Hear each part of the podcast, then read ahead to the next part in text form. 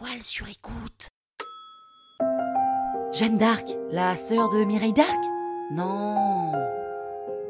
Vous écoutez Krusty History, le podcast qui vous raconte les histoires de l'histoire.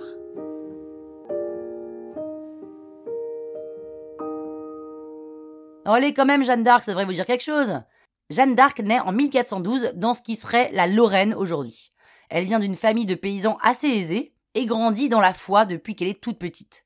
Donc on est en pleine guerre de Cent Ans. D'ailleurs, il y a un épisode de Krusty History sur la guerre de Cent Ans. Le roi d'Angleterre, Édouard III, réclame la couronne de France, mais une partie des nobles français s'y oppose et veut que ce soit l'héritier direct du roi de France, le dauphin Charles, qui la récupère.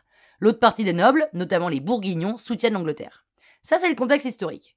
En parallèle, à 12-13 ans, Jeanne d'Arc entend des voix, qui viennent de Dieu, hein, et qui lui disent de ramener Charles sur le trône et de libérer la France de l'Angleterre. Donc c'est des voix assez politisées finalement. Eh bien ça tombe bien, parce qu'une prophétie traîne un peu dans le royaume, qui dit qu'une vierge, qui viendrait de Lorraine, justement, sauvera la France, et Jeanne, vous l'imaginez bien, est vierge. Hum. Jeanne part à Chinon, à seulement 16-17 ans, pour rencontrer Charles. La légende dit même qu'elle aurait reconnu dans une assemblée alors qu'il était habillé en Monsieur Tout-le-Monde. Ça montre bien qu'il euh, se passe quelque chose dans sa tête. Quand elle lui parle de ses voix, Charles se demande d'abord mais c'est qui cette folle? Puis il vérifie si elle est vierge. Elle est vierge, elle vient de Lorraine.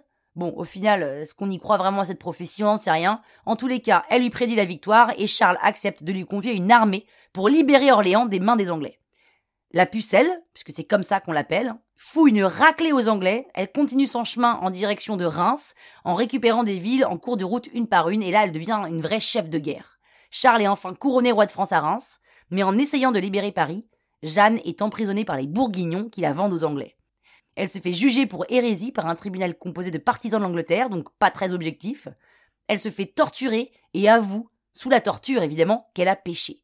Jeanne d'Arc est brûlée vive à Rouen en 1430. Le pire dans tout ça, c'est que le nouveau roi de France, là, le Charles, Charles VII, n'a même pas essayé de la sauver alors qu'elle est littéralement morte pour lui. Hein.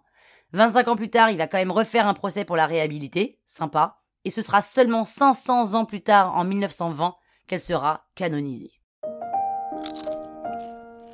Croustille, hein? La toile sur écoute.